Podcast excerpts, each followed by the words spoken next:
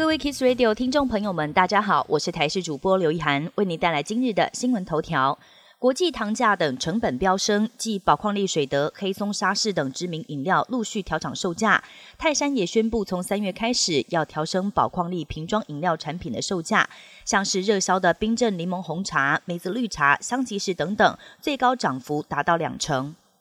为了留住护理人力，卫福部年初寄出夜班奖励，但是因为奖励金大小眼，引发地区医院的不满。卫福部最近释出善意，打算缩小夜班费的差距，并且要重启大医院门诊减量。根据了解，医学中心跟地区医院的小夜班奖励落差从两百元缩到一百元，大夜班落差则从四百元缩减到两百元。医改会批评一月份公布夜班费时，赵护司还信誓旦旦的表示已经做了审慎评估，现在根本是自打嘴巴。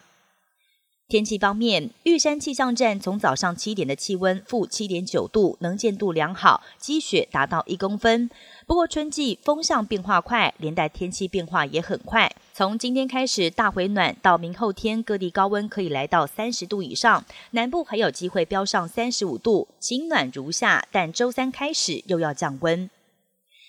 国际焦点：加萨人道危机恶化之际，美国在二号首度对加萨空投援助物资。美军派出三架 C 幺三栋运输机，总共抛下了六十六件包裹，包括三万八千多份餐食。但是救援团体批评空投是个很糟糕的运送方式，倒不如用卡车来有效，而且几乎不可能防止物资落入武装分子手中。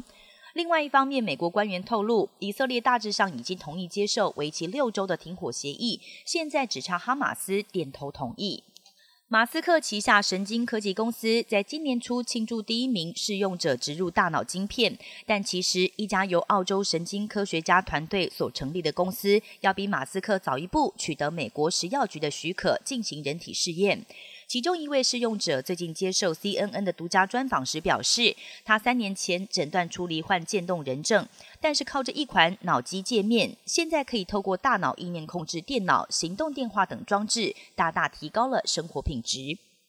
美国加州东北部内华达山脉周六暴风雪，高海拔地区估计至少积雪三公尺，影响多处交通。太浩湖附近的居民处境堪虑。海拔比较低的山区，除了狂风之外，还下起大雨，导致好几万户住家因此停电。以上新闻由台视新闻编辑播报，感谢您的收听。更多新闻内容，请锁定台视各界新闻以及台视新闻 YouTube 频道。